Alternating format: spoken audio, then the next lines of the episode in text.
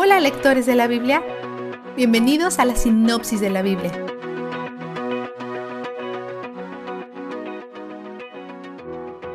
Pablo escribió las dos cartas que leímos hoy mientras estaba en prisión, probablemente en Roma. La primera carta es para una iglesia en Colosas, que aunque Pablo no conoce, sabe acerca de los problemas que están teniendo por los comentarios de un amigo, quien también era uno de los líderes de la iglesia. Pablo quería que ellos conocieran y amaran a Dios con sus mentes, y que por el poder del Espíritu Santo, su conocimiento y amor a Dios produjera fruto en sus vidas.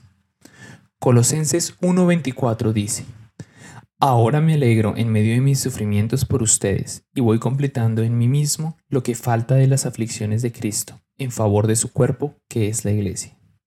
Debido a que no hay nada que falte en lo que Jesús hizo en la cruz, Juan 19:30, la mayoría de estudiosos piensan que Pablo se refiere a que sus sufrimientos son parte necesaria para cumplir con su llamado de esparcir el Evangelio de Cristo. Mientras más profundicen en conocer a Cristo, menos serán descarriados por dos engaños principalmente. Primero, filosofías locales y adoración a ídolos. Y segundo, leyes y tradiciones judías que no aplican a ellos como gentiles. Pablo dice, ustedes no necesitan ser circuncidados. Sus corazones fueron circuncidados en Cristo. Ustedes estaban muertos, y Dios los revivió y perdonó sus pecados. Esa es toda la evidencia que necesitan. Es una advertencia en contra de participar en prácticas religiosas y espirituales que no estén conectadas a Jesús, especialmente porque algunas de ellas tienen conexiones demoníacas. Cuando ellos murieron a esas cosas, fueron resucitados a una nueva vida en Cristo. Pablo les manda a desconectarse de las cosas terrenales, inmoralidad sexual, impureza, bajas pasiones, malos deseos, avaricia, idolatría, enojo, ira, malicia, calumnia, lenguaje obsceno y mentiras. En vez de eso, les recuerda que son hijos de Dios y los llama a que se comprometan con las cosas que provienen de Dios. Compasión, amabilidad, humildad, mansedumbre, paciencia, dominio propio, perdón, amor, paz, agradecimiento y palabras de Cristo. Esto impactará la manera en que viven en sus casas.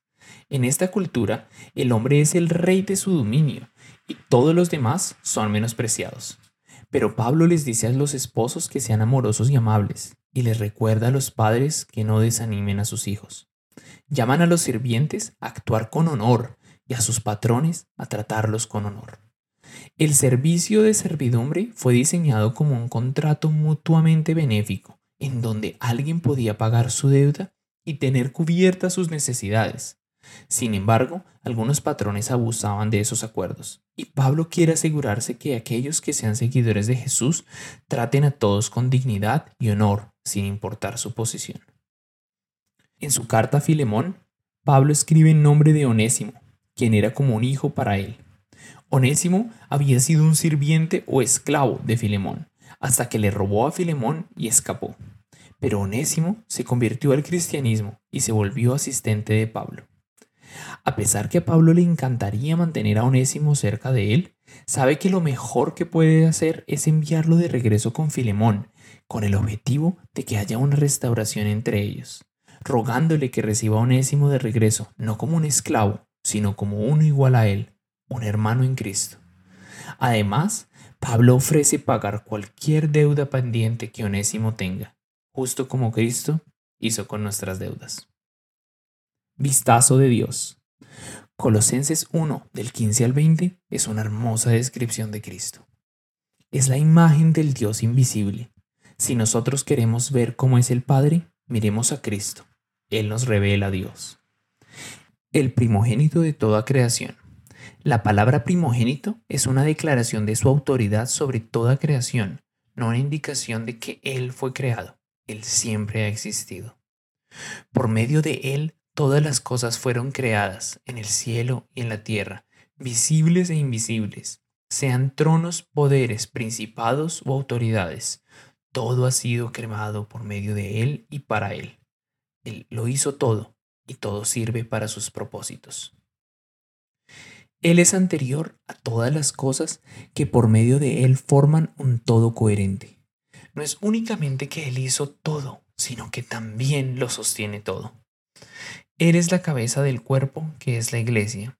Él es el principio, el primogénito de la resurrección, para ser en todo el primero. Jesús gobierna sobre todo, aún sobre la muerte. No hay un solo átomo en toda la creación sobre el cual Él no reine.